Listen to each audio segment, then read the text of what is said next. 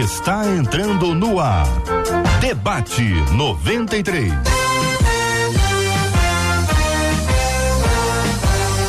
Realização 93 FM. Um oferecimento Pleno News. Notícias de verdade. Apresentação J.R. Vargas. Pois é, só que hoje não, só que hoje não. JR está em missão mas ele volta amanhã aqui a apresentação do nosso debate 93. Hoje é quarta-feira, 4 de maio, ano 2022. É mais um dia que Deus nos fez, portanto, alegremos-nos e regozijemos-nos nele. Estamos no ar com mais uma super edição do nosso debate 93 e você ouvinte fala conosco através do nosso e-mail debate arroba rádio 93.com.br, o nosso Facebook rádio 93.3 FM e também o nosso site www.radio93.com.br, onde você pode também também ouvir o Debate 93 no YouTube, também no Facebook. E você pode participar conosco nas plataformas de streaming. Participe conosco aqui do nosso Debate 93 na 93 FM, a rádio do povo mais feliz e abençoado do planeta. E só que eu não tô sozinho, não, não tô sozinho, não. Tem uma equipe maravilhosa que nos assiste, a nossa querida Luciana, a nossa Adriele ao telefone, a Vanese assessorando aqui nas imagens, caprichando bastante na nossa imagem, para que a gente fique bonito. Nós somos meio mal desenhado, mas ela chega lá, bota uns filtros e a gente fica apresentável. Eita, nós! Recebendo hoje uma uma mesa sensacional, tanto presencial como também virtual. Uma mesa sensacional que vai encher a sua tela agora aqui na nossa 93 FM. Pastor William Menezes, que está conosco aqui. Pastor Antônio Orestes, presencialmente aqui também. Um cara bonito, modelo, uma coisa sensacional. E nós temos também pela internet minha querida amiga, pastora Raquel Soares, modelo internacional. Não, não é modelo internacional, mas podia ser. E também hoje temos a honra de receber na nossa mesa o senador da República, Flávio Bolsonaro, que também está conosco hoje, enchendo a tela com essa companhia sensacional é que nós faremos hoje o nosso debate 93, meu povo. E você também participa pelo nosso WhatsApp 968038319, 968038319, onde você manda o seu recado, faz as suas perguntas. Nós vamos ter dois momentos em que nós teremos aqui a participação dos nossos ouvintes com as perguntas pertinentes aqui ao nosso assunto de hoje. Aliás, falando em assunto de hoje, o assunto é esse: papel do jovem na sociedade. É verdade que está cada vez mais difícil a juventude assumir compromissos? O que o egoísmo que marca esse tempo o que o egoísmo que marca esse tempo dessa juventude tem prejudicado o engajamento em causas sociais? Você acha que isso está atrapalhando? A autoridade dos pais está sendo destruída? Como cada jovem pode colaborar por um Brasil melhor? Qual o papel do jovem na nossa sociedade? Aliás, essas são duas perguntas que você pode fazer, que você pode uh, dar aí a sua opinião. E uma das perguntas é essa: a juventude atual está mais ou menos preocupada com a situação do Brasil? Pode responder essa pergunta. A outra é: o que você pode fazer para melhorar o Brasil? Porque só criticar é fácil mostrar soluções para que a coisa mude, aí é uma outra história. Cavalheiros que somos, vamos começar o nosso debate ouvindo a voz dela, pastora Raquel Melo. Raquel Melo, ó. Rapaz, falei do. Lembrando do Oreste, eu vi que a Raquel Melo curtiu uma postagem tua hoje, Oreste. Tava bacana. Minha querida Raquel Soares, muito bom dia, muito bem-vinda, minha irmãzinha. Que alegria te ver de novo, viu? Bom dia a todos, uma alegria estar aqui, Cid. É um prazer estar aqui com essa mesa tão recheada nesse ano, né? Que é um ano onde mais uma vez o povo cristão vai, vai se posicionar para que a bênção de Deus esteja sobre nós. É um prazer estar participando com, com vocês todos, é, senador, pastores vamos vamos agitar aqui os jovens, né? Quem Verdade. sabe, quem sabe não, queira Deus que hoje muitos jovens se posicionem, né? Sem dúvida alguma. Falando em jovem, o, o, senador Flávio Bolsonaro, eu arrisco dizer que é um dos senadores mais jovens da República. Senador, muito bom dia, seja muito bem-vindo. Bom, bom dia, bom dia a todos no estúdio, bom dia Cid, pastor William, pastor Antônio, pastora Raquel, pessoal que está atrás das câmeras aí, todos que nos, nos ouvem e nos assistem. Grande honra voltar esse programa aqui no 93. A última vez que eu tive pessoalmente aí foi com o meu eterno amigo, professor Haroldo de Oliveira. Verdade. É que todos nós temos um grande carinho, né? Que Uma saudade certamente ele está lá junto com Deus, olhando aqui pelo nosso Brasil nesse Amém. momento. né, certamente. Então, uma grande honra. Eu não sou mais tão jovem assim, rapaz. Eu fiz 41 anos agora, no último sábado, dia 30 de abril. Né? Então, quando eu comecei na política, sim, comecei bastante jovem, com 21 anos de idade, apenas que me elegi uhum. deputado estadual. O vereador Carlos Bolsonaro foi o vereador eleito mais jovem da história do Brasil. Ele, Olha ele é vereador, está no, tá no, no, quinto mandato como vereador e se elegeu a primeira vez aos 17 anos de idade. Então, jovens que nos assistem, né, eu sei que política às vezes é chato de falar, né, mas nossas vidas sempre passam, sempre passaram e sempre passarão pela política. Então, disputem esse espaço, sim, que é muito importante para o futuro do nosso Brasil. Pois é, agora você vê alguma coisa que você falou sobre. Uh, uh, fez quantos anos? 41 já. É, amigo, eu tenho 53, é, entendeu? Brancos, não, não vem com esse papo, não, que pelo menos cabelo você ainda tem. Mas pelo menos cabelo você ainda tem. O meu já foi, eu já tô com 54 na lata já, meu amigo. Memória não, viu? Pastor William Menezes, bem-vindo, meu campeão. Seja bem-vindo. Bom dia, Cid. Bom dia a todos. Bom dia, senador Flávio. Bom dia, pastora Raquel, pastor Antônio Oreste. Que Deus abençoe vocês. Vocês que estão nos ouvindo aí, que venha ser um momento esclarecedor, que você venha ser abençoado, que a nossa juventude venha se posicionar porque eu costumo dizer que o jovem, o adolescente, a criança, eles não são o futuro do nosso país. Eles são um presente. Eu tenho certeza que Deus vai abençoar, já está abençoando muito a nossa juventude. Esse que eu vou apresentar agora já não é tão jovem, já há muito mais tempo, mas você sabe que ele tem, ele dorme no formal. Meu querido amigo, pastor Antônio Orestes, bom dia, meu amigo, bem-vindo. É meu professor, eu chamo de meu mestre Yoda. bom dia, Cid, bom dia, amigos debatedores, pastora Raquel, senador Flávio, pastor William, esse povo abençoado que está nos ouvindo é, a rádio também nos acompanhando pela internet. Na verdade, eu ainda continuo bem jovem. É verdade. Completei ontem 21 anos e estou muito feliz aqui. De carreira, né? De carreira, né? De, de ministério. Não, ministério já tem bem mais do que isso, viu? De ministério tem bem mais do que isso. Bem, gente, apresentações feitas e vamos aqui ao nosso assunto de hoje com relação à nossa juventude. A gente sabe que a juventude, como o pastor falou, o jovem não é o futuro do Brasil, ele é o presente do Brasil. Mas, infelizmente, os ataques têm sido feitos assim de uma forma tão ostensiva aos nossos jovens e alguns momentos a gente percebe também a sutileza com que algumas pessoas, em que alguns grupos usam para fazer com que os nossos jovens sejam atraídos para uma situação que aparentemente é boa, mas a gente sabe que o final dela é a morte. Nem sempre a morte física, mas a morte moral, com certeza. Pastora Raquel Soares, que, que, também uma pastora muito jovem, que lida com muitas pessoas jovens, que inspira muitas jovens a seguir o seu caminho. Como é que tem sido isso? Como é que a visão da, da, do, do alto que a gente já está, qual a visão que nós temos dessa juventude de hoje? O que fazer para melhorar a condição delas? Cid, eu acho que, eu acho não, eu tenho certeza que uma das questões que tem minado a cabeça dessa juventude é o excesso de informações, de jogos, de internet, de influenciadores que na verdade não influenciam. Hoje de manhã eu lendo no Instagram falando de uma cantora que não deveria influenciar nada nem ninguém, dizendo que ela e um ator são a solução para a nossa nação. Chega a ser. A gente não sabe se a gente ri, se a gente chora, se a gente responde. Mas esse excesso de informações, esse excesso de jogos, essa ausência de, de ligação entre pais e filhos tem criado uma lacuna na cabeça da juventude e eles acabam se apegando a alguma coisa, como, por exemplo, professores de universidades públicas. Eu sou de Brasília, né? E aqui, é, quando a gente conversa sobre política de, com alguém e a pessoa se mostra um pouco em cima do muro, eu já pergunto logo: você veio da universidade tal, que é a pública daqui de Brasília? Por quê?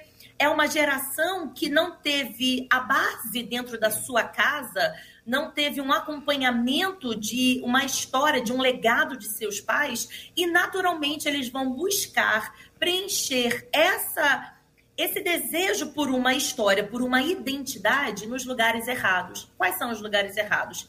Internet, universidades federais e por aí vai. Então nós temos hoje uma uma grande, uma grande, um grande número de jovens que se dizem atuantes na política, mas que não tem, não tem uma base na política, não conhecem a história da política.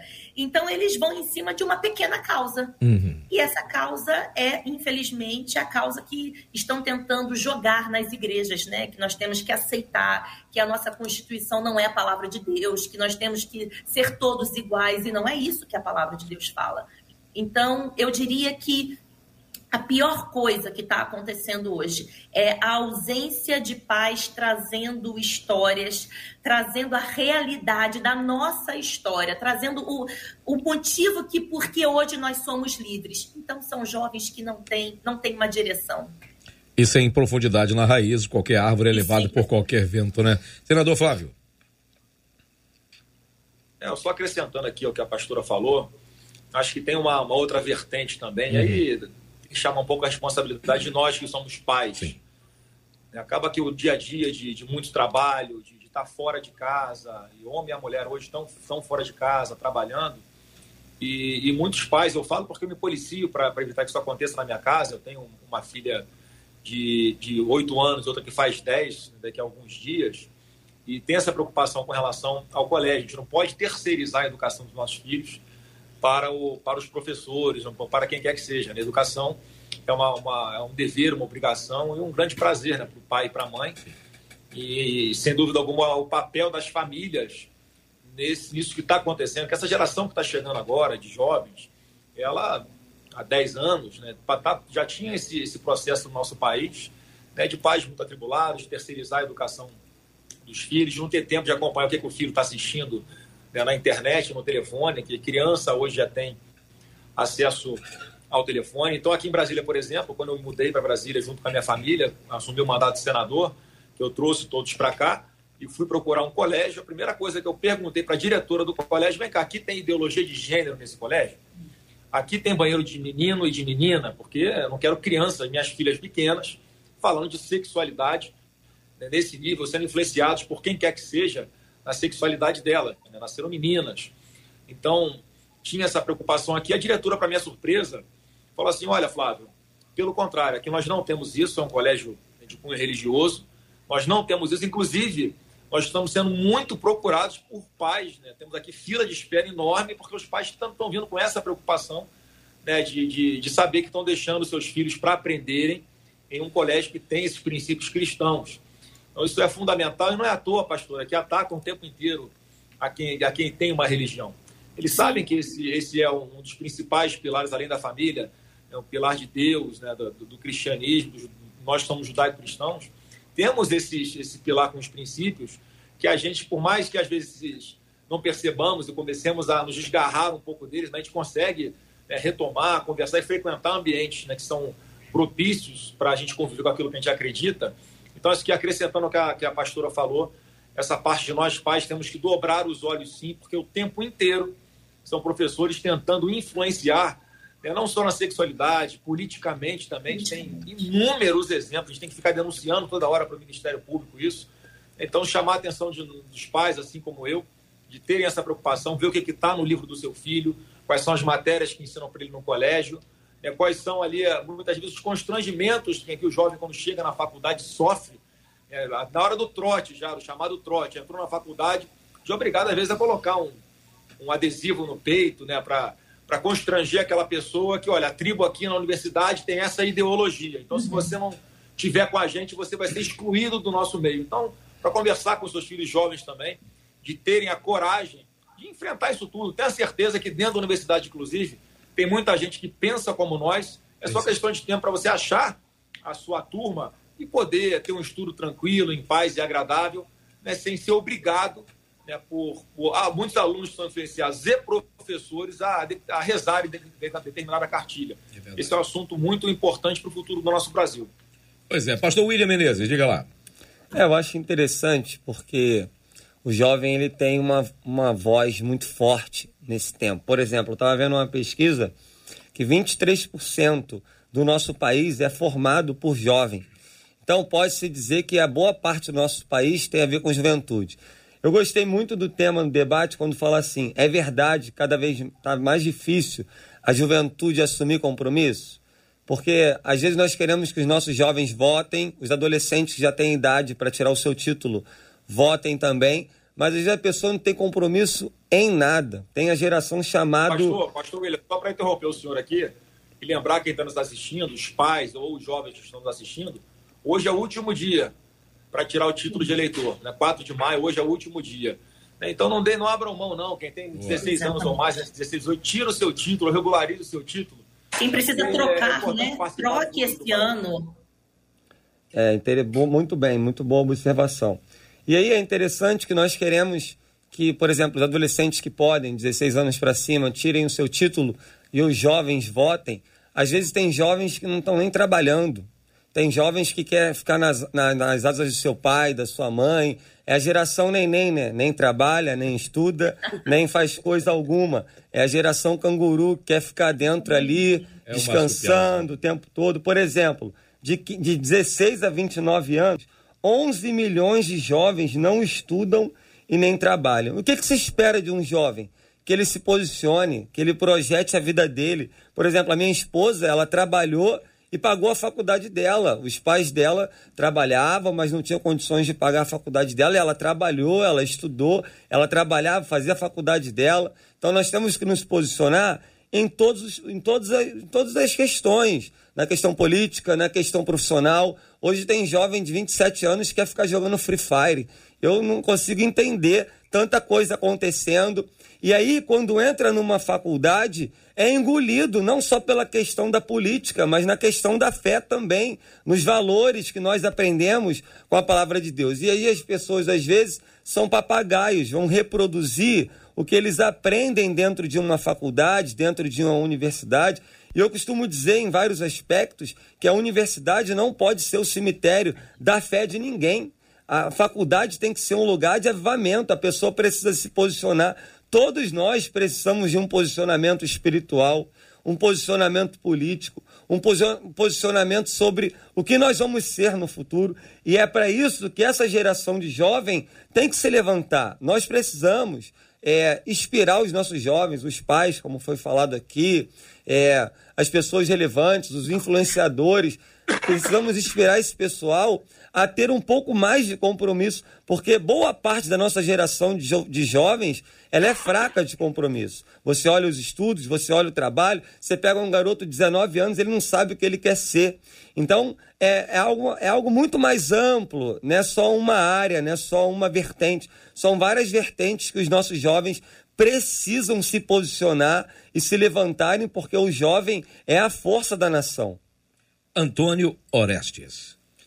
Cid, é, complementando aqui os nobres companheiros que me antecederam aqui na fala, é, eu acho que eu vejo essa questão da juventude também voltada em como as famílias estão organizadas, né? O, senador Flávio falou ali da questão da preocupação do lar, e isso é fundamental. Como os pais têm dirigido suas casas, têm lidado com seus filhos, tem impactado na forma como essa, esses jovens adolescentes vão enfrentar a sociedade. Por exemplo, é, tem uma frase que diz que tempos difíceis criam homens fortes. E, tem, e homens fortes criam tempos bons. E tempos bons criam homens fracos. Então, às vezes, porque os pais sofreram muito na vida, eles não querem que seus filhos sofram, não querem que seus filhos passem. Isso é louvável, isso é bacana, mas existem coisas que os pais precisam é, é, permitir que seus filhos cresçam, amadureçam, tenham suas próprias experiências, próprios tombos. É igual andar de bicicleta. Você não pode fazer alguém aprender a andar de bicicleta com a rodinha o tempo inteiro. Uma hora tu tem que tirar a rodinha. E o problema é que tem muita, muito jovem que os pais continuaram com a rodinha na bicicleta deles. Então os camaradas se sentem inseguros, eles não tomam decisão sozinhos, eles não sabem o que eu quero e vão para a vida com essa insegurança e também com uma necessidade enorme de ser mimado e aceito por um grupo. Então, às vezes, em nome da aceitação, ele abre mão do seu princípio. Em nome da aceitação, ele abre mão das suas ideias e convicção. Ou seja, é, é, é necessário que as famílias formem jovens fortes. Jovens fortes vão contribuir para novas famílias fortes em uma sociedade cada vez mais robustecida o assunto está à mesa, divirtam-se. Deixa eu só fazer um complemento ao que foi dito aqui, porque essa geração neném, E a gente tem que tentar trabalhar com a realidade. Por que, que eles estão nisso? Em alguma parte, né, tá, por comodismo, e outras porque não tem oportunidade. E o governo federal ele tem um programa que está em vigor, que é o Programa Nacional de Serviço Civil Voluntário, uma parceria com as prefeituras, que o governo paga uma bolsa para esse jovem que está desempregado, tanto o jovem quanto quem tem mais de 50 anos, que também está colocado fora do mercado de trabalho, para que ele se qualifique né, em convênios com as prefeituras. São mais de 200 cursos diferentes, diferentes áreas que são oferecidos, para que eles possam é, se qualificar e iniciar a sua jornada de trabalho. É, tem um outro programa do governo que é o Brasil Delas, que é um foco para as mulheres que são empreendedoras, em, com financiamentos baratíssimos em bancos, que nós não apenas fazemos o financiamento, damos os recursos para um, um, uma, uma, jovem, por exemplo, abrir ali, o, fazer, um, fazer, fazer as unhas de alguém, vender doce, fazer bolo, fazer o que quiser. Né? Cada mulher faz o que quiser mas o governo, com esse programa Brasil Delas, não apenas fornece o recurso financeiro, mas também é, dá aquela como que a pessoa, como que a mulher abre o seu próprio negócio. Então a gente tem essa preocupação porque entendemos no governo Bolsonaro que as pessoas têm que fazer de tudo para não, não dependerem de governo nenhum, conseguirem caminhar com as próprias pernas. Então, como o pastor William colocou, quem reclama que não tem oportunidade, tem oportunidade sim vamos correr atrás, né? Os pais, vamos, vamos dar um empurrãozinho no filho para sair ali da, do comodismo, sair debaixo da asa do pai e da mãe, porque tem um caminho colocado. Às vezes não é tão fácil como nós gostaríamos, é difícil, na maioria esmagadora das vezes, mas estão aí as, os caminhos colocados, né? no caso falando aqui do governo federal, mas certamente nos governos estaduais, nos municípios, tem algo similar também. Então, vamos trabalhar porque quem move o país são os empreendedores, é quem gera emprego, é a iniciativa privada, cabe ao governo não atrapalhar, como nós não estamos atrapalhando, estamos, atrapalhando, estamos reduzindo carga tributária, para permitir que cada vez pessoas dependam menos do governo. A gente, ninguém fica feliz de, de falar, olha, nós temos 18 milhões de famílias recebendo os 400 reais no mínimo de Auxílio Brasil. Nós gostaríamos que não fosse ninguém, mas em função da realidade, da, da pandemia, né, do, desses lunáticos que fecharam tudo, inviabilizaram o comércio dia a dia do Brasil inteiro, e hoje os estudos mostram que não teve eficácia praticamente nenhuma esses lockdowns, nós estamos aqui, como fizemos dever de casa, é, com recursos permitindo que as pessoas possam caminhar com as próprias pernas. Agora tem que ter, pedir a Deus, logicamente, né, que ajude, mas que também faça a sua parte e consiga se qualificar e alcançar um lugar no mercado de trabalho, em especial os jovens que estão iniciando a carreira. Pastora Raquel. Nada melhor, nada melhor que os próprios pais, né, Cid, façam uhum. isso. Mas faça aí a pergunta, meu amigo. Não, essa é uma, é uma, é uma das primeiras frases aqui do, do, do relato do, da, do ouvinte. Fala o seguinte: é verdade que está cada vez mais difícil a juventude assumir compromisso? Você sente essa dificuldade na juventude de assumir compromisso, de encarar de frente o desafio que aparece? Sinto, sinto sim. É, o pastor Antônio ele falou uma frase, né, falando sobre os tempos, uhum. né? E o final ele falou o seguinte: é, tempos fáceis, bons, criam uma geração descompromissada. E essa é a verdade. A geração hoje ela está sendo criada com muita facilidade. Olha o que, que o apóstolo Paulo fala para Timóteo no capítulo 3. Ele diz assim: Pois nos últimos dias os seres humanos serão egoístas, avarentos, orgulhosos, é, arrogantes, desobedientes aos pais, ingratos, ímpios, sem afeição natural, implacáveis, sem domínio de si, cruéis, inimigos do bem. O que que forma essa geração? Uma geração tão descompromissada, traidores, atrevidos, convencidos. Não parece que a gente vê essa nossa juventude, esse meio pingado de gente que vai para a rua dizer que eu tenho os meus direitos. Chega a ser engraçado aqui em Brasília. Quando tem uma manifestação é, é, da galerinha do contra, é um gatinho pingado, mas gosta de gritar alto. É uma galera sem compromisso com nada. E a grande maioria dessa turminha é filho de gente que mora no Lago Sul, não é gente que passa necessidade, não. Quer dizer, são pais que ralaram a vida inteira, que às vezes saíram do nada e que com muito sufoco construíram uma base, e isso é bênção. A Bíblia diz que é o Senhor quem nos dá a bênção, mas eles acabam afrouxando um pouco na questão dos filhos. Então, cria-se uma geração descompromissada. E aí foi o que o pastor William muito bem relatou. Nós estamos falando aqui porque nós estamos no ano de eleição, um ano onde eu creio que o Senhor vai se manifestar na nossa nação. Porém, o descompromisso não está só nessa área, não é só nessa vertente. Nós temos jovens na igreja que não querem trabalhar, porque não dá muito trabalho. Eu vou ser professora de escola dominical, não. É, eu, não eu, vou, eu vou ter que limpar banheiro de acampamento, não. Eu só fico em hotel.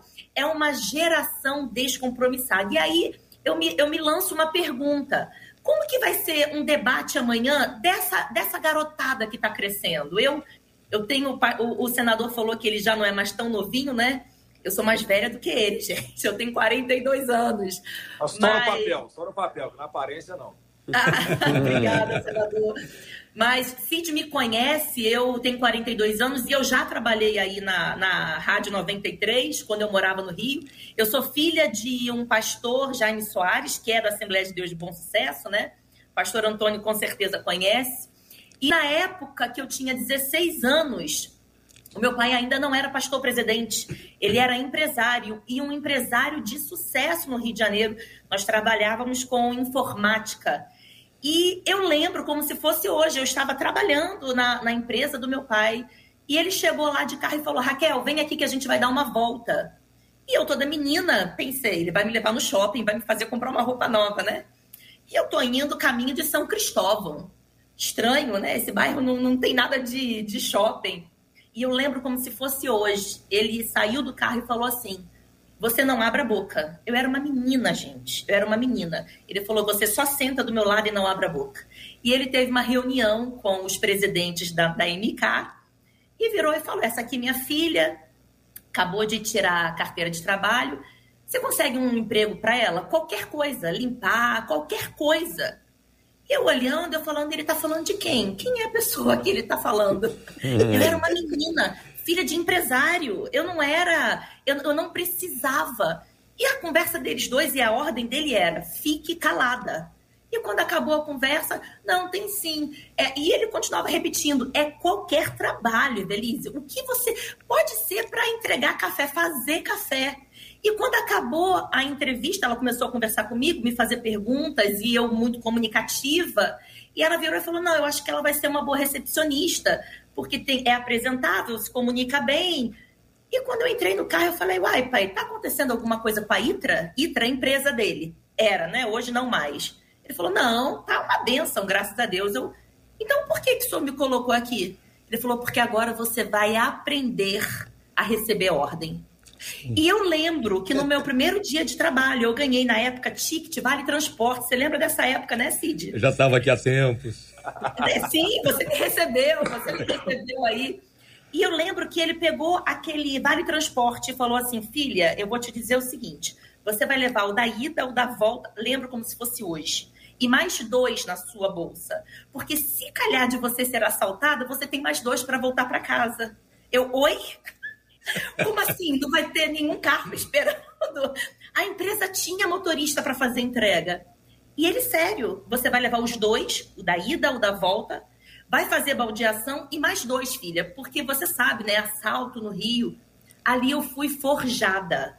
Ali eu fui forjada. Essa garotada não é forjada. Essa garotada com 16 anos, ao invés de ganhar uma entrevista de emprego, eles ganham um cartão então, é uma turma descompromissada.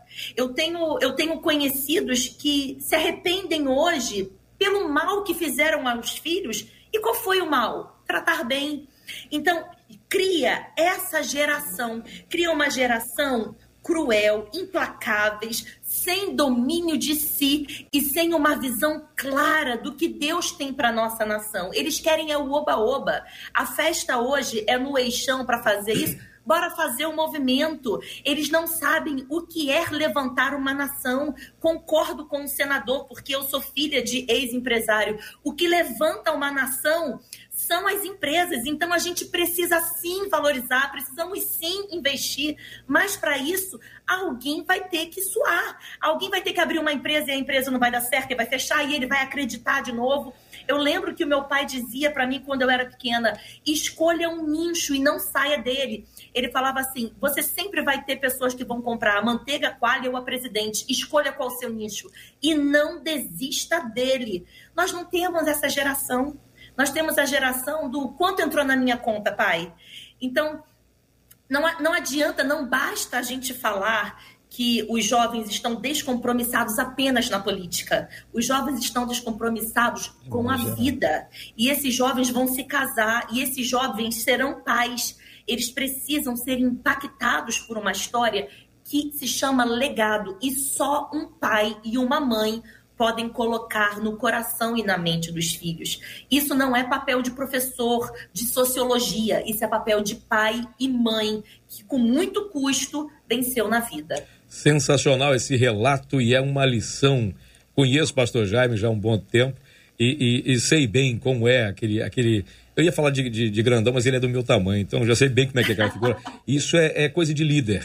Líder que sabe liderar faz isso, ele forja o, o, a, a, próxima geração. Você sabe que nós fizemos aqui, enquanto estava no debate, fizemos uma pesquisa uh, sobre algumas perguntas que nós fizemos aqui, e uma delas foi sobre se a juventude atual está mais ou menos preocupada com a situação do Brasil. Você sabe que 32% disseram que os jovens estão mais estão mais preocupados e 68% estão menos preocupados. E isso realmente foi preocupante. Vou imaginar que a próxima geração, uma grande parte dela não está preocupada sobre como o nosso país vai se tornar. Tem um ouvinte que diz o seguinte: isso é uma pura realidade. Eu, por não ter tido uma influência paterna e por ter perdido minha mãe ainda quando era adolescente, acabei, de certa forma, criando os meus filhos dentro de uma caixinha. Eu fazia tudo por eles, as coisas que eu poderia ter deixado que eles fizessem para aprender e amadurecer. Hoje eu tenho que lidar com um filho de 18 anos e um outro de 15 que não sabem lidar com frustrações. E eu tenho lutado para reeducá-los no nosso atual presente, na realidade que nós estamos vivendo hoje.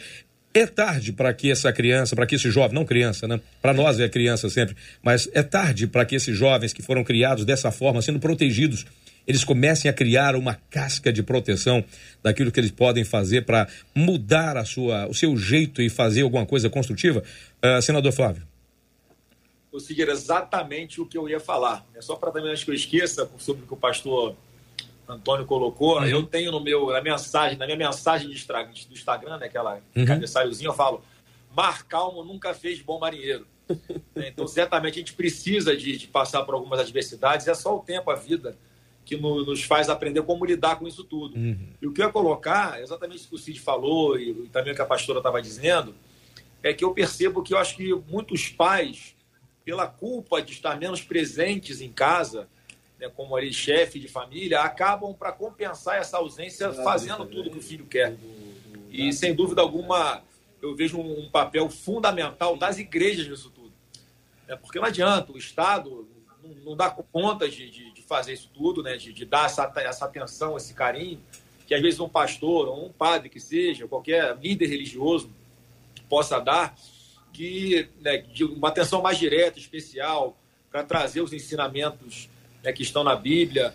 Eu, tenho, eu, não lembro agora de cabeça qual é o provérbio, mas temos três pastores aqui que vão me ajudar a lembrar, que diz mais ou menos o seguinte: se você não castigar o seu filho enquanto, enquanto você pode, a própria vida vai se incumbir disso, você vai ter infelicidades. Então, é óbvio, estou falando aqui de defender espancar filho, pelo amor de Deus. É outra antes comece a me acusar aqui de torturador. é outra história. É óbvio que, tem que ter um, a criança tem que conhecer é, limites ali, né? E todo mundo que é pai sabe disso. Você fala uma vez, não vai. Fala a segunda, não vai. A terceira, não vai. Uma hora você, você toma né, uma coisa que a criança gosta de fazer como castigo. Não funciona. Você dá uma palmadinha de leve, que é que no fim das contas acaba funcionando.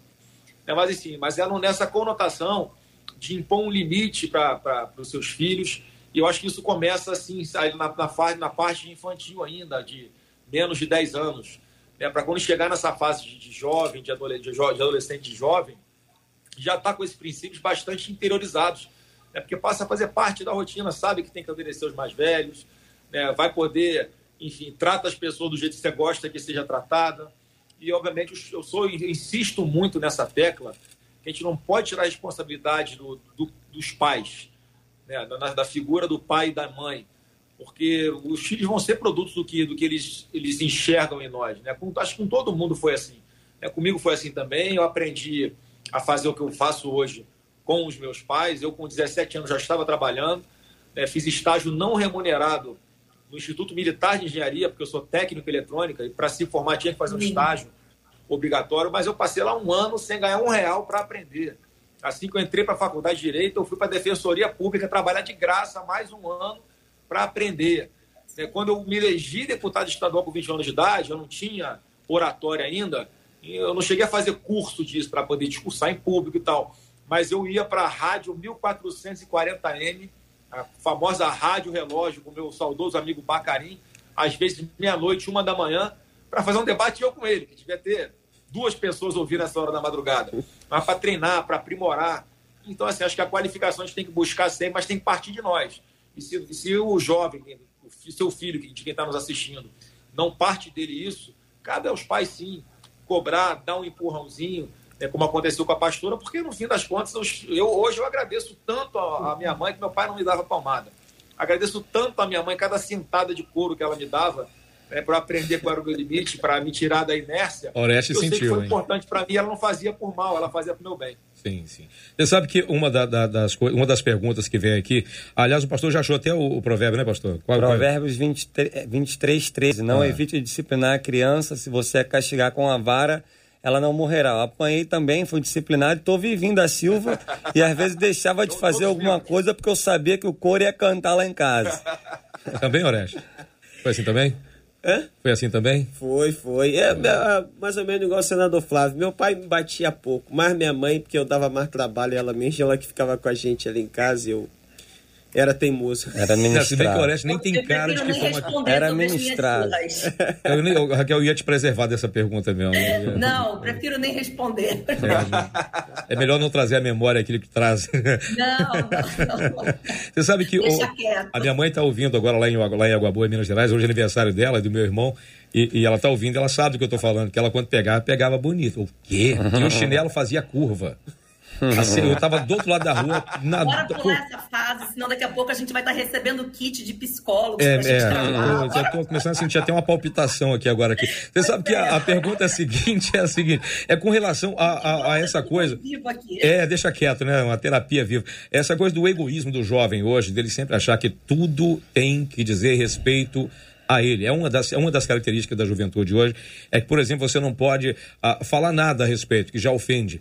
Você não pode dizer nada, não pode contrariar, porque isso cria traumas, que isso tira da criança ou do jovem aquilo que é mais importante, que é a sua base, a sua firmeza. Parece que destrói os alicerces. Então se destrói tão facilmente, é que o alicerce já era fraco. A pergunta que vem é: o egoísmo que marca esse tempo tem prejudicado o engajamento uh, dessa juventude em causas sociais? Quer dizer, a criança ela passa a não se importar mais, e aí acaba gerando aquilo que a pastora Raquel falou no início sobre jovens serão amantes de si mesmos não se preocupam com os outros. Antônio Oreste, você viveu e cresceu num, num ambiente em que era muito propício a se tornar qualquer coisa.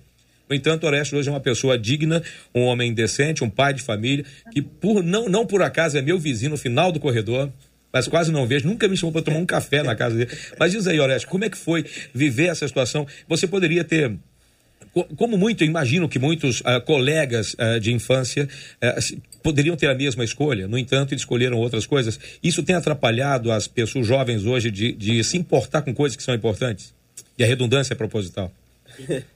Perfeito. Bom, é, antecedendo, voltando um pouquinho da sua fala, uhum. você citou onde eu nasci, uhum. né? Boa parte aqui do pessoal do Rio aqui é, me, sabem disso, que me acompanham. Eu nasci na Vila Cruzeira do Complexo da Penha, né?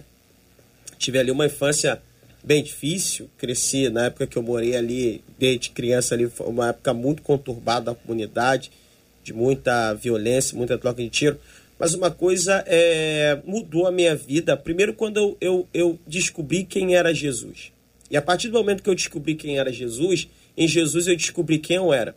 Porque se você quer saber é, de um determinado veículo, nada melhor do que você perguntar ao fabricante dele. Se você quer saber de uma marca de celular, nada melhor do que perguntar da marca que o fabricou. E quando você quer saber do ser humano, nada melhor do que você conhecer seu criador. E a partir do criador você conhece o produto. Então, quando eu conheci a, a, a Cristo, minha vida mudou. Eu comecei a, a, a, a entender quem eu era. E uma das coisas que eu tenho procurado trabalhar com os jovens quando eu prego, converso com eles por aí, é sobre propósito. É, o que é propósito de uma forma bem simples, Cid? propósito é a razão pela qual alguma coisa existe. Propósito é a razão pela qual alguma coisa existe. Jeremias capítulo 1, versículo 5, Deus diz, Jeremias, antes que te formasse na madre, eu te conheci, e antes que saísse do ventre, te santifiquei, e as nações te dei por profeta. Olha o que Deus disse para Jeremias. É, antes que saísse da madre, te santifiquei e as nações te dei por profeta. O que Deus está dizendo para ele é o seguinte: antes de você existir, antes da tua existência, existiu uma causa para você existir. Jeremias, você não apenas existe porque é, o espermatozoide do teu pai fecundou o óvulo da tua mãe e você está aí. Não, eu tenho um propósito na sua vida. Eu, o Criador, tenho algo para fazer através de você o tempo que você passar da terra. Eu acho que falta isso para muito jovem que está nos ouvindo. Eu concordo com o que foi dito aqui por muitos, por, por nós aqui no momento passado, mas eu vejo muitos jovens tentando encontrar seu propósito. Eu acho que muitos estão perdidos porque não encontraram o seu propósito. Eles não sabem de onde vieram, para onde vai por que estão aqui. Quando eu entendo por que eu estou aqui, eu tenho uma causa, eu tenho um motivo. O que, que uma pessoa desmotivada, uma pessoa sem motivo? Se eu não tenho motivo, eu estou desmotivado.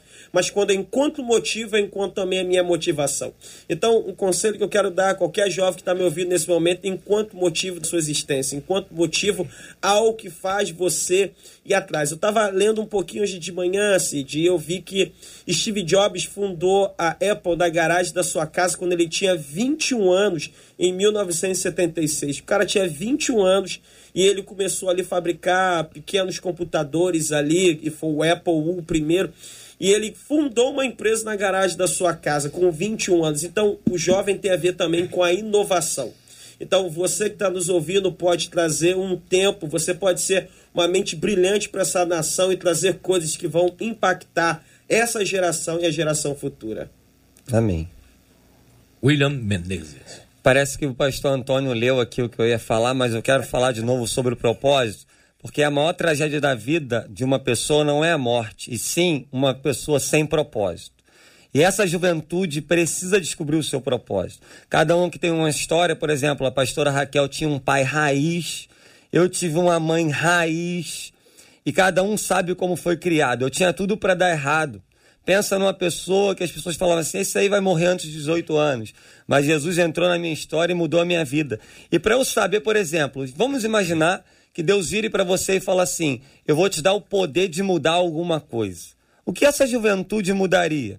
Nós precisamos saber o que Deus fez em nós, para que, que a gente nasceu, qual o nosso estilo de vida, o que a gente ama, porque nós precisamos dedicar a nossa vida a alguma causa. Quando eu olho para a Bíblia, a Bíblia fala muito de juventude. A Bíblia fala de jovens relevantes. A Bíblia vai dizer em 1 João 2, 13 e 14, jovens, eu escrevi porque vocês são fortes e a palavra de Deus habita em vocês. Jovens, eu escrevi porque vocês venceram o maligno. Ou seja, o jovem, ele tem força. O jovem, ele tem a presença de Deus. E quando a gente olha para a Bíblia, Daniel foi um jovem que se envolveu com os governantes, que se envolveu com a política da época e foi extremamente relevante. Quando você olha para José, ele estava com o faraó, que é como se fosse o presidente da época. O faraó era o bambambam bam, bam da época, e ele se posicionou, e Josué, e José, aliás, melhor dizendo, foi lá e foi relevante para o seu país.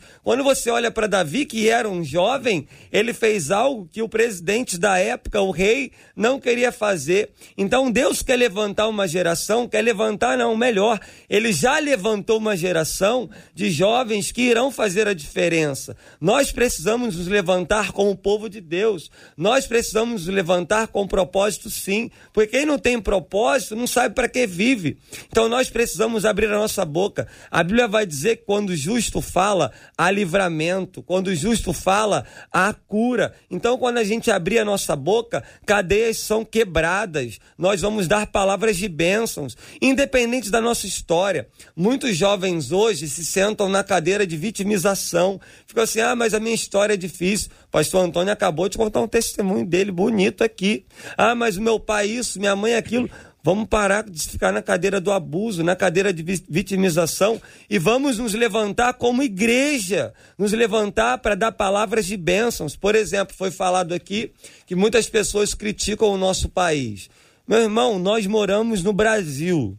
Eu amo o Brasil. O nosso país é um país abençoado, não tem terremoto, não tem maremoto, não tem várias tragédias naturais que nós vemos em outros lugares. É um país rico em comida.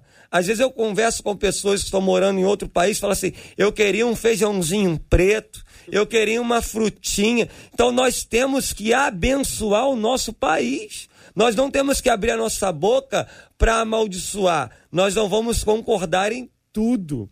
Mas nós temos que abrir a nossa boca para abençoar, até porque cada um tem o seu pensamento. Mas nós precisamos nos levantar nesse tempo, porque se a gente não se levantar, alguém vai se levantar. Por exemplo, tem pessoas que falam assim: ah, não tem que falar de política na igreja, não tem que falar, falar de política. Tem que falar sim, tem que falar em todos os lugares. Eu não posso é obrigar ninguém a votar em lugar nenhum, em votar em qualquer pessoa. Eu tenho que estudar a vida de cada candidato, mas nós temos que nos levantar, porque senão vão se levantar pessoas com princípios, com propostas que são contrárias à palavra de Deus. Por exemplo, o que aconteceu lá na Colômbia. Meu coração doeu. Como é que a gente vai legalizar o aborto até seis meses de gestação? Um feto com seis meses está praticamente tudo prontinho.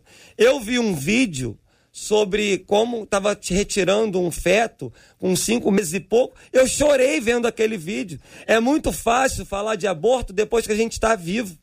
Então nós precisamos nos posicionar, porque senão vão ter propostas, vão ter ideologias que são contrárias à palavra de Deus. E é por isso que nós precisamos estudar todos os candidatos, porque senão, como foi falado na universidade, vão falar o que querem. Para mim, um professor não tem que falar de política. O professor tem que dar aula. Mas nós vivemos num, num, tempo que o pessoal quer colocar as coisas goela abaixo na gente, a gente tem que aceitar. Não, mas para a gente se posicionar, nós temos que saber o nosso propósito. E eu creio, pastor Antônio, que Deus quer falar de propósito com essa geração. Gente, tem aqui algumas considerações dos ouvintes. Um ouvinte diz o seguinte: ó, na minha opinião, Uh, foi exatamente isso que eu coloquei em prática na minha vida, ao me converter bem jovem. É que fazer a verdadeira diferença como um jovem cristão e conseguir ajudar o próximo, não basta ir à igreja e ler a Bíblia, não, mas sim viver uma vida exemplar todos os dias e buscar aprender como ser uma prova viva dos ensinamentos de Cristo e retribuir as bênçãos como um jovem cristão. Uma pessoa que não quer se identificar diz o seguinte: eu criei meus filhos com todos os nãos possíveis e impossíveis com limites e darem valores para as mínimas coisas. Hoje, meus filhos são pessoas de bem, pessoas bem-sucedidas na vida. Graças a Deus eu peguei no pé para estudarem muito, para não passarem por privações. Às vezes me arrependo de ter sido tão ruim para eles. Mas você está dizendo que os filhos são bem-sucedidos hoje, são pessoas de bem, não se arrependa você fez exatamente o que deveria ser feito com aquilo Amém. que você tinha na época. A Bíblia já fala isso, né? Uh, usa, usa as oportunidades que você tem, faça isso com inteligência e tudo que tiver as mãos para fazer, faça conforme as suas forças. E a outro ouvinte é o seguinte: uh, eu queria fazer uma pergunta para a pastora. E, uh, nos e nos casos em que, mesmo tirando tudo que a criança gosta, não está resolvendo? Bem, primeiro, em momento algum, eu falei que é para tirar tudo, né? Existe um equilíbrio. Não, é que foi falado durante o debate sobre a vez o filho está aprontando tudo, então você vai tirar alguma coisinha dele daqui, tem, não deixe fazer tudo. Tem uma progressão de regime, né, pastor? Tem uma progressão de regime. a progressão é ótima. Porque senão acaba escapando para o outro lado, né? Mas nós precisamos entender, a Bíblia diz o seguinte: lança o teu pão sobre as águas. Olha aí. E depois de um tempo, você vai o achar. Olha que interessante. Nós sabemos que a matéria, o pão, o miolo, numa água, gente, acabou. A gente sabe disso. Ele começa a se desfazer, peixes vão ali, começam a comer. Mas isso não é algo natural, isso é algo espiritual. Se a Bíblia diz que se você lança confiando, você vai encontrá-lo novamente essa mãe precisa ter essa certeza. Agora, algumas coisas que ela precisa fazer, e eu, como mãe de três, é, sinto-me totalmente capacitada por Deus para dar esse conselho. Não adianta tirar se eu não caminho com. Provérbios vai dizer: caminhe com a criança debaixo do que você acredita para ela. Então, primeiro, eu preciso ter um objetivo para o meu filho. E o primeiro objetivo é que ele sirva e ame ao Senhor. A partir desse princípio, agora eu vou caminhar com o meu filho, não apenas tirar. Exemplo, meu filho não fez devocional, então você vai ficar sem celular. Tá, ok, mas eu estou caminhando com o meu filho, mostrando para ele a realidade do reino dos céus. Então, não adianta a gente tirar de um lado se nós não estamos suprindo do outro. Foi falado aqui sobre identidade. E isso, com certeza, é algo que precisa ser tratado hoje. Mas essa identidade, ela também precisa ser apontada. Porque Cristo nos aponta um caminho. E cabe aos pais apontar, é colocar na cabeça do filho quem ele é em Deus. Vamos lembrar de Timóteo? Quem sei, né? Como a gente estuda a história dele, a avó, a mãe, Eunice, Lloyd, elas foram mulheres que apontaram e firmaram um destino para Timóteo. Então, não é só tirar, é apontar. Filho, eu estou com você, eu acredito em você. Você não é produto de um todo, você não tem que andar com a multidão. Existe algo para você cumprir. Eu lembro que quando os meus filhos eram menores, e eu cheguei em Brasília e o meu mais velho ele queria tudo que os colegas da escola tinham e era uma escola é uma escola muito boa, muito conceituada aqui em Brasília. E uma vez eu fiz com ele um estudo sobre príncipes, né, da Inglaterra, de como que era a vida deles. E os caras têm que falar não sei quantos idiomas, tocar não sei quantos instrumentos, é agenda para todo lado, eles não param, eles não respiram.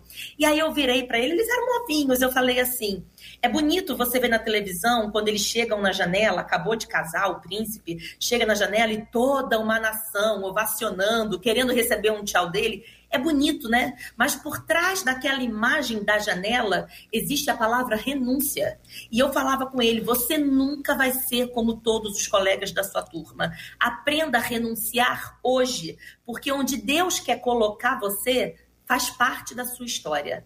Então, nós precisamos caminhar junto, mostrar que vale a pena renunciar, mostrar que vale a pena abrir mão, vale a pena obedecer. A Bíblia diz o seguinte: se eu não consigo obedecer a quem eu enxergo, como eu vou conseguir enxergar a um Deus invisível? Mas como que eu faço isso? Colocando temor, colocando princípio e mostrando quem eles são em Deus. Não basta tirar, mãe, não basta tirar caminhe junto. Tire talvez o telefone, mas sente com seu filho para fazer uma sessão, sessão cinema. Tire o telefone, mas saia uma vez no mês. Isso não vai te custar tão caro. Só os dois para almoçar num restaurante. Aponte o caminho junto com seu filho. Amém. O seu filho é uma flecha na sua mão. A Bíblia vai dizer em, é, em Salmos, né? Que os filhos são como flechas na mão do guerreiro guerreiro. Às vezes a gente olha para a flecha, eles vão longe, mas essa flecha ela está ligada a uma característica, a um guerreiro. A pessoa principal desse texto é o pai e a mãe. Guerreira sou eu. Meu filho Amém. vai chegar onde o meu braço conseguir envergar. Quanto mais baixo eu descer com essa flecha, mais longe eles vão chegar. Tor... Vamos, vamos, trocar aqui para um linguajar bem nosso. Quanto mais a porca torcer o rabo, melhor caldo vai dar esse filho. É mais ou menos por ali. Eu preciso Amém. arrochar mesmo, mas estar junto. Estar Amém. junto. Senador. Acho que além do que foi dito aí, um bom, um bom primeiro passo para buscar o um motivo na sua vida é, talvez seja buscar uma igreja, né? Porque ainda que você só busque quando você tem algum problema? Lá você vai encontrar pessoas que já passaram por algo similar, vão poder dar o seu próprio testemunho de superação, né? de, de como foi transformador colocar né, Jesus na sua vida. E só enfatizando, como eu sou político, eu, eu gostei muito do que o pastor William falou, porque é o seguinte, não adianta só ficar sentado reclamando. Aí vale para todo mundo de todas as idades, mas em especial os jovens, né, que estão forjando, estão formando ali ainda né, o, a sua ideologia, enfim, o que é a motivação para a sua vida. Né? Então, obviamente, se você não participar da política, se você não tentar fazer algo proativo, alguém vai fazer e vai estar sentado na cadeira de deputado, de senador, alguém que vai contra tudo aquilo que você que você acredita que seja melhor para sua família, para o seu país. Então não adianta ficar reclamando. E olha a importância né, de, de, de a gente disputar esses espaços de, de poder, vamos colocar assim. Né? Porque se o legislativo, por exemplo, não vota nada para autorizar o aborto, é uma resposta da sociedade democrática de que está bom do jeito que está a legislação, não tem que liberar aborto. Então não tem o direito, por exemplo, o judiciário de interferir nessa decisão política do legislativo de, olha, não vamos legalizar o aborto. Então, que direito tem o judiciário de legislar e legalizar o aborto? Nenhum. Olha a importância de um presidente, já que é assim que é o nosso funciona o nosso sistema de indicações para ministro do Supremo, olha a importância de um presidente da República colocar numa das 11 cadeiras de ministro do Supremo pessoas que estejam alinhados com esses princípios judaico-cristãos, porque certamente né, quando um partido que é derrotado aqui no plenário do Congresso Nacional recorre a quem? Recorre à Suprema Corte para tentar impor a sua vontade contra a vontade da maioria representada aqui no Legislativo, mas recorre ao Judiciário e não raras vezes o Judiciário, né, de uma forma, no meu ponto de vista, completamente equivocada, inconstitucional, abusiva, interferindo em outro poder, acaba tomando decisões que vão contra aquilo que a maioria da população democraticamente é, manifestou nas urnas. Então é sim importante, jovem, mais uma vez, você que tem entre 16 e 18 anos, hoje é o último dia para tirar o seu título de eleitor, pai, mãe, que está nos acompanhando aqui agora, pega o seu filho, leva aí numa, numa zona eleitoral para que ele possa promover isso e já começar a conversar sobre isso também. Porque eu, eu, quando tinha 21 anos de idade, gente, eu não imaginava que algum dia ia ser senador na minha vida. Eu não imaginava que ia ter um pai presidente da República. Né? Mas eu entendo que hoje o projeto que Deus está né, tá, tá manifestando para mim, está me usando para que eu faça a vontade dele, é de alguma forma ajudar né, aqui nesse momento o nosso país, para que a gente não, não dê vários passos atrás. Nós temos países vizinhos aqui que abraçaram a ideologia comunista que estão na desgraça, né? 50% da população da Argentina, aqui do lado, gente. Colado ali com, com o Rio Grande do Sul, 50% passando fome. A inflação altíssima. Olha para a Venezuela, mesma, mesma coisa, as pessoas fugindo com fome da Venezuela para vir aqui para o Brasil. Né? Meninas de, de 12 anos de idade se prostituindo em troca de 5 reais para ter o que comer. A gente não quer isso para o nosso país. Se a gente não quer isso para o nosso país, vamos participar da política, porque gostemos ou não, nossas vidas passam por aqui. Então é fundamental isso e só para mais uma vez enfatizar, eu, eu não adianta, é, é, o pai e a mãe é que tem que ali chamar junto, não transferir a responsabilidade. E só para finalizar, é, é, a gente sabe que tem muitas famílias que são desestruturadas, né, que não tem o pai, o filho que não sabe quem é o pai, é, que, que, a, que, o pai tem problema, que a mãe tem problema, vive num local que é propício para ele ir para o lado errado.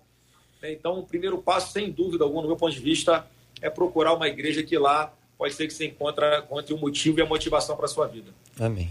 Gente, o debate começou há dois minutos e faltam dois para acabar. Olha que coisa. Hum. Passa rápido demais quando, quando o assunto. Quando, quando é bom, passa muito rápido as coisas, né? Mas é, a, a, o Gilberto Ribeiro, inclusive, já chegou aqui, daqui a pouquinho começa aqui o pedido tocou. Mas eu queria a, a fazer a última pergunta para vocês aqui, fazer uma rodada rápida aqui, sobre com relação à autoridade dos pais. Ah, e a gente está ouvindo também aí, a gente falou no início aqui sobre um ator americano e uma cantora que, que parece que querem influenciar as pessoas como se conhecesse o nosso Brasil.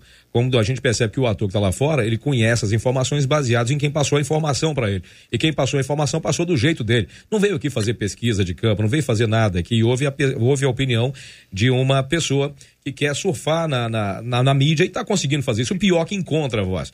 E acaba dizendo uma coisa sobre jovens, procurem sim fazer seu título de eleitor e vamos fazer a mudança no Brasil. É, aquela coisa, às vezes a campanha vem contra, mas ela acaba, Deus acaba mudando as coisas, ela vira a favor. Os jovens, muitos jovens, estão realmente procurando o seu título de eleitor, mas para fazer a coisa certa para fazer com que essas coisas mudem e façam com que o nosso Brasil volte a andar no trilho certo, como está andando, para fazer com que o Brasil volte a ser uma grande nação e que os nossos jovens voltem a ter responsabilidade, voltem a orgulhar os seus pais e voltem a ter orgulho do seu país. A última pergunta que nós temos aqui é como cada jovem pode colaborar por um Brasil melhor e qual o papel do jovem cristão na sociedade. Vamos fazer uma rodada com os nossos debatedores. Pastor William Menezes. Já que é a última, quero agradecer, privilégio estar com vocês aqui mais uma vez, que Deus abençoe. Quero mandar um beijo para minha esposa, que nós fizemos sete anos de casado agora no mês que passou. E milagres são reais. Eu quero dizer o seguinte. Eu entendi essa parte. É, meu irmão. Deixa quieto. Você que tá solteiro aí, meu irmão, querendo um milagre. Sete anos de casado aí, Tem Deus nos abençoou. É, eu, quero, eu quero falar o seguinte. Cid, eu quero ter uma geração futura melhor que a nossa e a nossa esperança está em Jesus. E eu creio que nós podemos ter uma geração melhor que a nossa. Para isso, os pais precisam desagradar os seus filhos. Eu sou pastor de adolescentes. Lá na nossa igreja tem mais de 400 adolescentes para a glória de Deus. Tem pai e mãe que falam assim: Pastor, pelo amor de Deus, me ajuda a acordar meu filho para ir para o curso de inglês. Meu irmão, acorda ele em nome de Jesus. Dá uma chacoalhada lá. Nós temos que isso, aprender. É, dá vontade de falar: joga água lá para acordar esse menino, essa menina, em nome de Jesus. Meus irmãos, o pai e a mãe precisam desagradar o seu filho. E aí eu quero falar para você, jovem, jovem, não Deus não desperdiça nenhuma dor. Todas as dores são para a glória dele. Então não importa o tamanho da tua dor, importa o tamanho do teu Deus e o que Deus vai fazer na sua história. A nossa esperança está em Jesus. Então se posicione, queira ter um futuro melhor, tenha ambição. Ter ambição não é ruim, não. Boa. Você se projetar, você sonhar. Tem coisas que eu vivo hoje que eu orei quando eu tinha 15 anos, que eu orei quando eu tinha 17 anos. Então, quem não sonha, tem um amigo meu que fala assim: quem não sonha está morto. Então vamos sonhar com um país melhor, com uma geração melhor, porque a nossa geração vai passar. A geração dos debatedores vai passar. E você tem que se levantar como uma nova geração de Deus para esse tempo. Deus te abençoe. Antônio Orestes. Cid, como um pastor jovem, como um jovem, como um pastor, eu, eu, vejo o Brasil, tenho olhado o Brasil com muita esperança, perspectiva. Eu acredito que tempos bons virão para nós, a despeito de toda a dificuldade que está acontecendo. Eu acredito, cada dia mais, vejo Deus atender às nossas orações. Eu acredito num Brasil melhor. Eu quero encerrar minha fala é, falando de algumas características do jovem. O jovem ele tem como, como característica preponderante a força. O idoso ele não tem a força, a criança ela é frágil, mas o jovem ele tem a força. A Bíblia diz isso em 1 João 2,14, já foi lido. Jovens escrevi que sois fortes. Deus não espera do jovem sabedoria, Deus espera do jovem força. É, então não espere você ser a pessoa mais sábia do mundo para começar a fazer. Com pouco que você tem, mas com muita força que você possui, um pouco de mentoria dos mais velhos, você pode fazer muita coisa. Segunda coisa do jovem é que o jovem tem a capacidade da novidade. Quanto mais velho você vai ficando, mais nostálgico você também é. É, é você não vê o jovem fazer, vamos fazer o baile dos anos não sei quanto. Não, só isso é só os mais velhos que fazem isso. Então o jovem, ele tem a ver, hum. é, você se identificou, né, Cid? Então o jovem tem a ver com a novidade, né? O jovem ele traz o novo. Você tem aqui Steve Jobs, Thomas Edison inventou a lâmpada com 32 anos, Santo Dumont voou com 33 anos lá em Paris, no campo de Paris. Então, pessoas muito jovens trouxeram novidade. E outra característica do jovem que chama a minha atenção é a capacidade de transição. Jovens fazem transições. Uma geração que não tem jovem, ela morre, porque é o jovem que faz a transição. Então, como jovem, é eu quero declarar sobre a tua vida que é, é, vácuos estão se abrindo, lacunas estão se abrindo e Deus vai levantar você para ocupar essa posição com sabedoria, poder, força, criatividade e vai glorificar o nome de Deus e marcar a nossa geração. Deus te abençoe. Amém. Pastora Raquel. É, primeiramente, eu quero agradecer a todos pelo debate maravilhoso. Estamos em campanha de jejum e oração por esse ano. Eu creio que eu creio que a boa mão de Deus estará sobre a nossa nação. Eu Amém. creio nisso. E uma palavra de ânimo que eu quero deixar para os jovens. Eu não sou jovem, não sou pastora de jovens, mas sou mãe de adolescente. Não tenha vergonha do seu tamanho. E quando eu digo tamanho, eu incluo uma tribo. Parece que nós somos uma tribo pequena e sem voz. Mas quando Deus se manifesta com o sim, qualquer impedimento cai por terra. A Bíblia diz em 1 Samuel que Davi era um, um, jovem menino e ele foi só entregar o lanche para os seus irmãos mais velhos. E os irmãos estavam no meio de uma guerra, estavam ali ouvindo afrontas de Golias. A Bíblia diz que por 40 dias e 40 noites Golias afrontava o exército do Deus de Israel e ficava: vocês não vão mandar um homem para lutar comigo? Olha que palavra forte Golias usava. Vocês são súditos de Saul.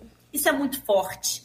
Satanás tenta roubar de nós o nosso propósito aqui nessa terra. Eu não sou súdito de algo humano. Eu vim aqui com um propósito do Deus de Israel.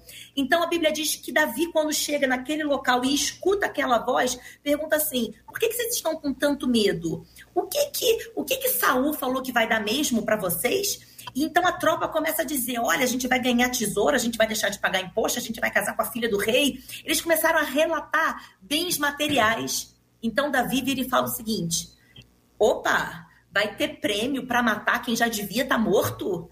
Quem é esse incircunciso que tem tentado se levantar contra o povo do Deus vivo?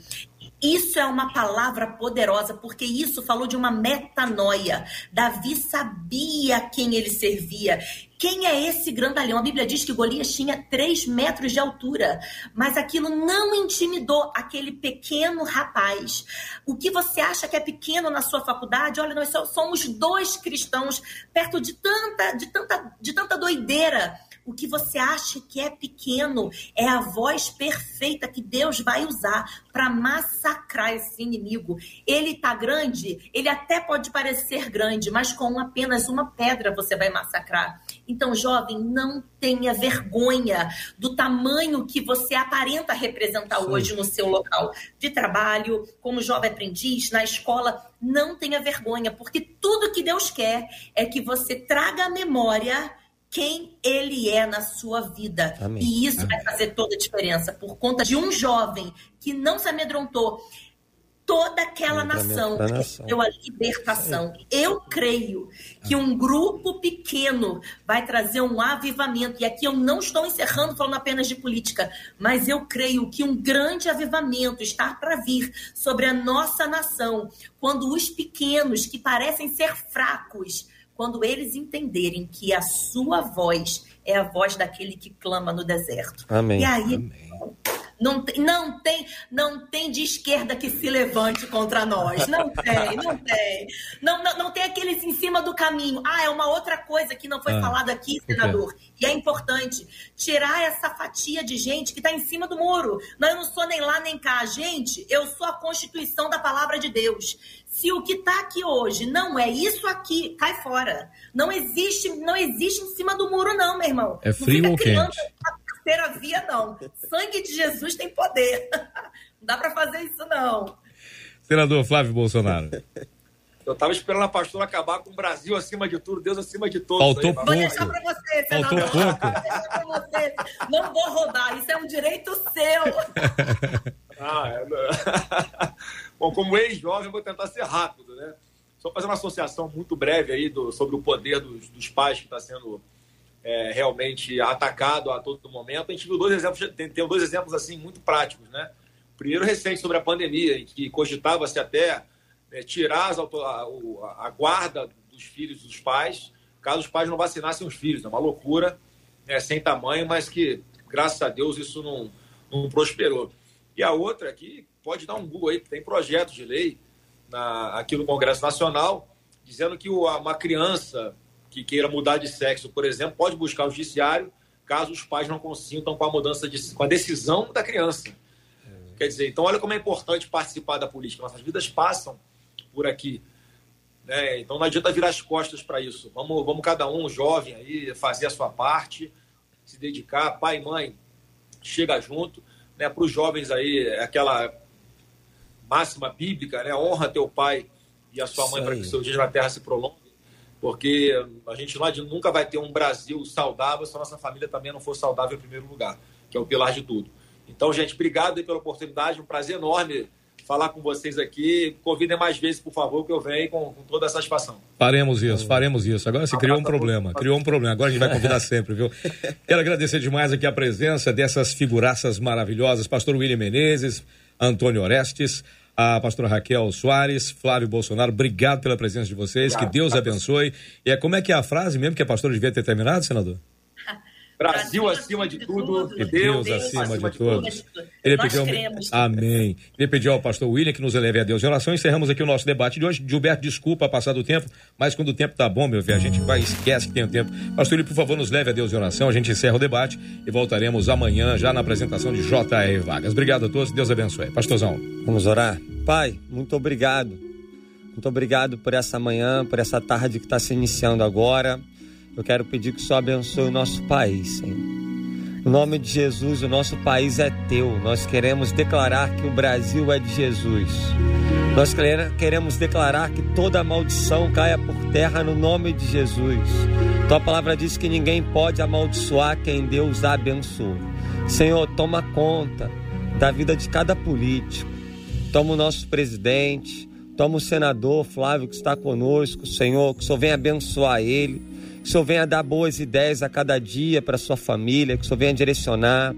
Muito obrigado por cada debatedor aqui, muito obrigado por essa rádio que tem se levantado como boca do Senhor também.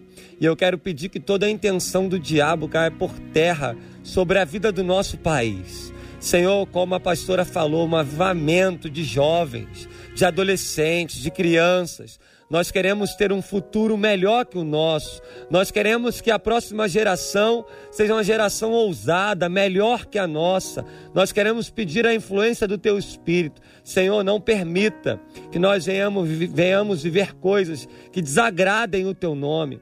Que nós venhamos viver coisas que são para a morte, não para a vida. Porque a Tua palavra diz que o Seu Filho veio para que tenhamos vida e vida em abundância. No grego quer dizer vida em qualidade. Muito obrigado por esse momento. Que tudo que acontecer venha ser para a glória do teu nome. Que uma geração de jovens fortes, cheios do teu espírito, de ousadia, se levantem, Senhor. Pais fortes também, mães fortes também, para que possam treinar, cuidar, direcionar essa nova geração. Abençoe as famílias do nosso país. Abençoe cada pessoa que está ouvindo agora esse debate, às vezes alguém que está enlutado, alguém que está no hospital, alguém que está passando por uma situação difícil, Senhor, que essa pessoa saiba que a esperança chama-se Jesus de Nazaré. O Senhor abre porta onde não tem, o Senhor abre caminho onde não existe. E nós te agradecemos por esse momento. Toda honra e glória seja dada ao Senhor, em nome de Jesus. Amém. Te abençoe. Você acabou de ouvir Debate 93.